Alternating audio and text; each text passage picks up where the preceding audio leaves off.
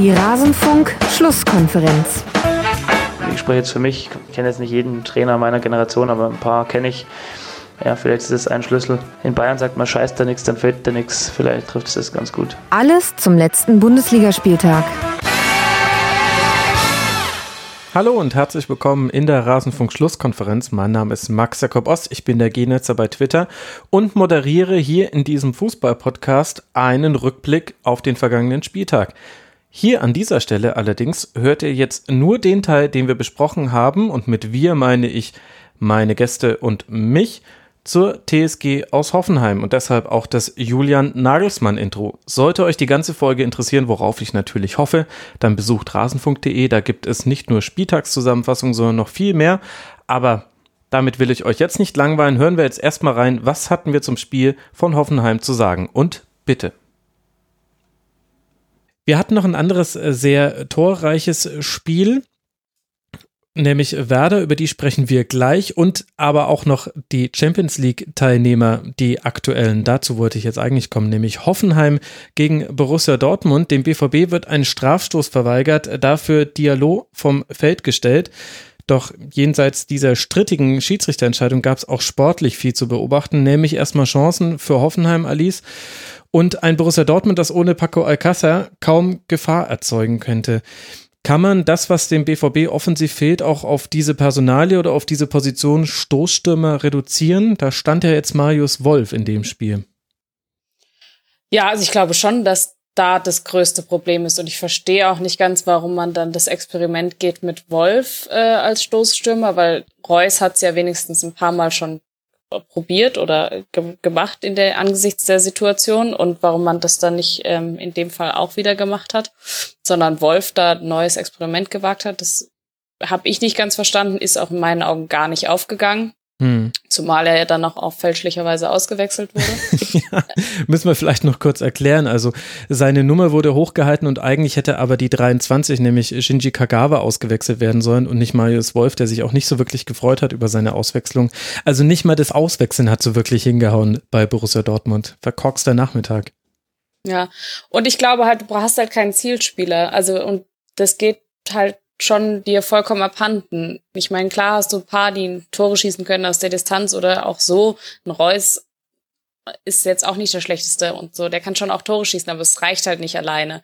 Und du mhm. brauchst halt vorne jemanden, der den Ball auch mal festhält oder mal kurz abtropfen lässt oder sowas. Du hast vorhin Haller angesprochen, das ist zum Beispiel halt auch so einer, der da vorne steht und halt irgendwie Kopfbälle weiterleitet oder sowas. Und das fehlt halt.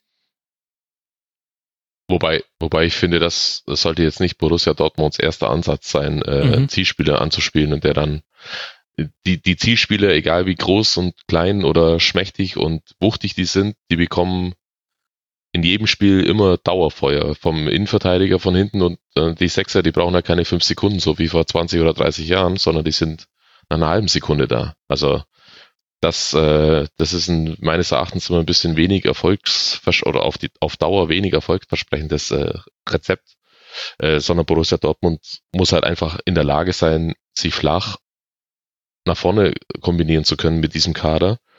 Und das war jetzt nicht im ersten Spiel äh, dieses, dieser Saison äh, nicht unbedingt der Fall. Also ob jetzt da Reus vorne drin steht, ich finde eh, Reus war eigentlich so ganz gut aufgehoben da, wo er war, weil der einfach so aus dieser Halbposition deutlich gefährlicher werden kann als vorne mhm. drin. Äh, ob Wolf jetzt die richtige Entscheidung war, das sei mal dahingestellt. Offenbar war, es, war das ja nicht. Ähm, aber da muss ich mir halt dann was anderes überlegen, finde ich. Ja. Und dann. Es gibt halt keine Alternativen, oder? Also die sind ja relativ gering, wenn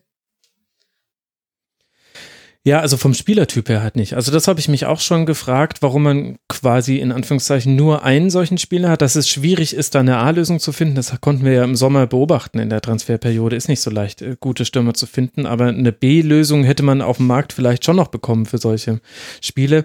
Ich finde, ein bisschen hat man schon auch wieder gesehen, wie Lucie Favre auf sowas reagiert in der zweiten Halbzeit dann, also als dann auch Sancho gespielt hat und Pulisic, die sind dann eher in die Halbräume gegangen und Schmelzer und Piszczek waren auf einmal, also während die in der ersten Halbzeit gefühlt nur Defensivaufgaben hatten, hatten sie auf einmal auch Anteil am Offensivspiel und dadurch ist halt Dortmund eigentlich auch viel besser in diese gefährlichen Schnittstellen gekommen zwischen Außenverteidigern und äh, den, den äußeren der drei Innenverteidiger bei Hoffenheim. Das fand ich war schon so eine Veränderung, aber ist halt eigentlich nur quasi die, die Entstehung der Chance und dann fehlt halt noch der Abnehmer der Chance. Und das geht halt Dortmund wirklich, wirklich ab. Allein, also die Strafraumpräsenz ist so marginal, eigentlich fast immer nur über Dribblings, dass man in den Strafraum reinkommt.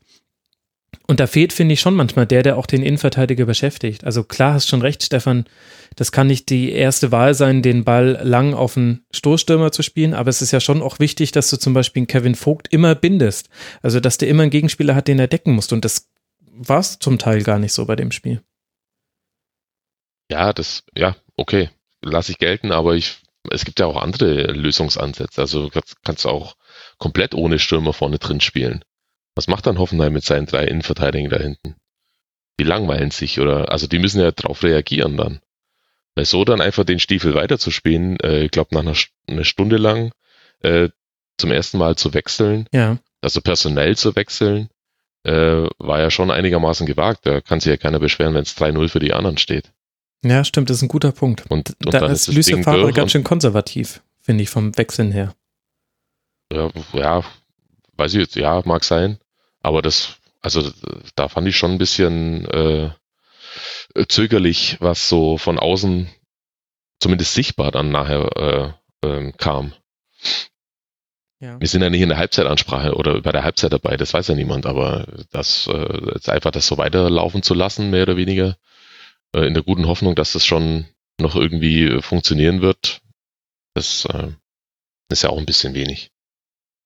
Ja, dem kann man eigentlich nicht widersprechen, vor allem wenn man sich anguckt, dass Roman Bürki zum einen und die vergebene Chance von Belfodil zum anderen namentlich dafür zuständig waren, dass Dortmund das nicht doch noch irgendwie verloren hat, auch wenn man natürlich dann irgendwann in Unterzahl war, das habe ich ja schon angesprochen, wirft aber ja Alice auch einen Blick auf Hoffenheim, die mit so einem 5-3-2 angetreten sind und ich fand, die haben mal wieder sehr, sehr viele Dinge allein taktisch schon gut gelöst. Also das Zentrum war absolut dicht und wie man es immer wieder geschafft hat, in Umschaltsituationen ganz, ganz viel Tempo auf die Außen zu kriegen, auf Nico Schulz und Brennett war dann da nicht ganz so aktiv wie Schulz, aber das hat mich schon beeindruckt. Das war echt kein schlechtes Spiel.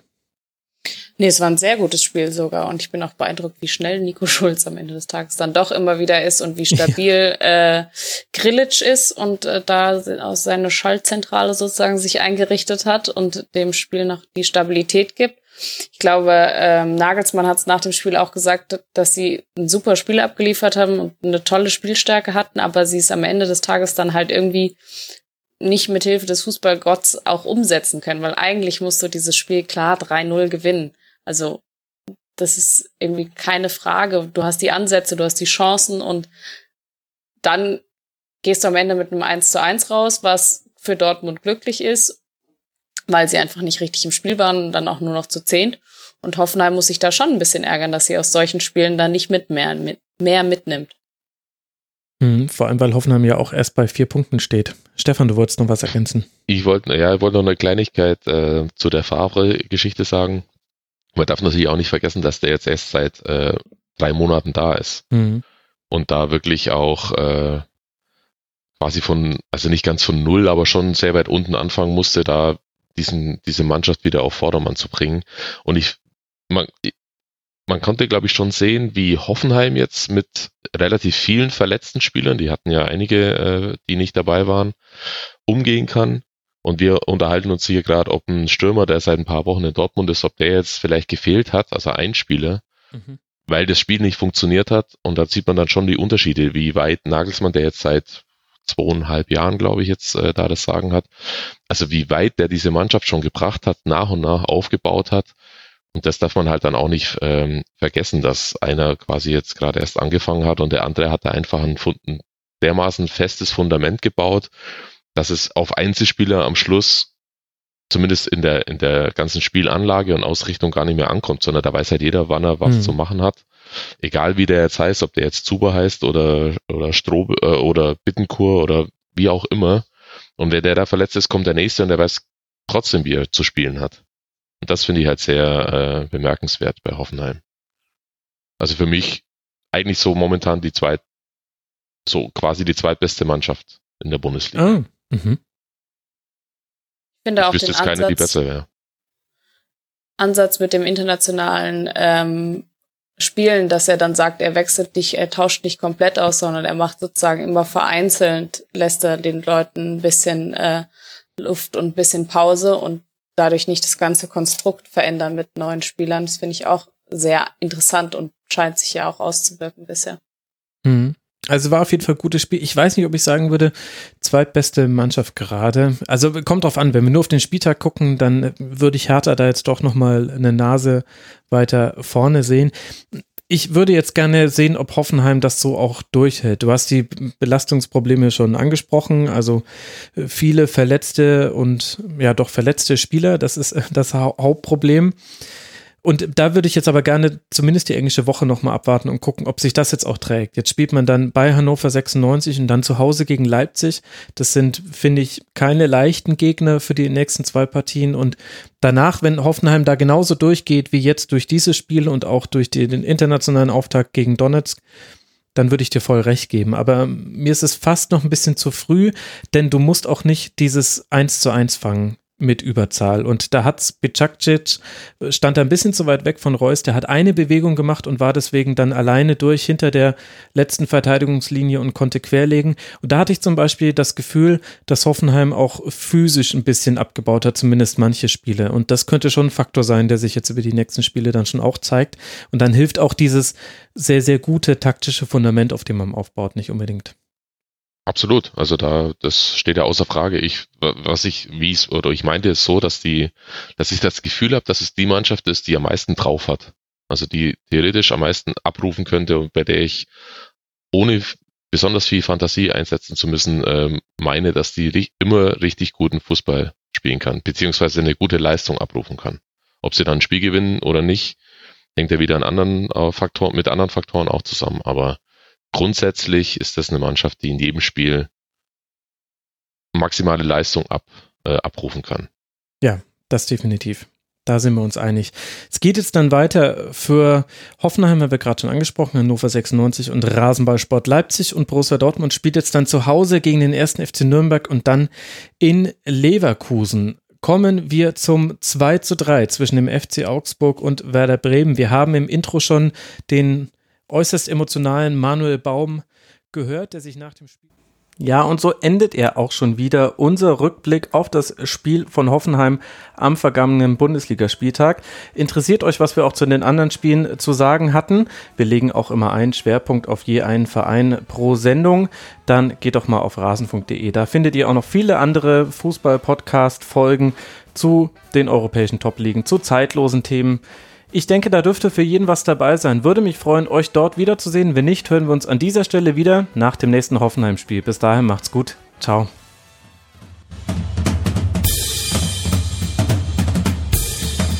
Das war die Rasenfunk-Schlusskonferenz. Wir gehen nun zurück in die angeschlossenen Funkhäuser.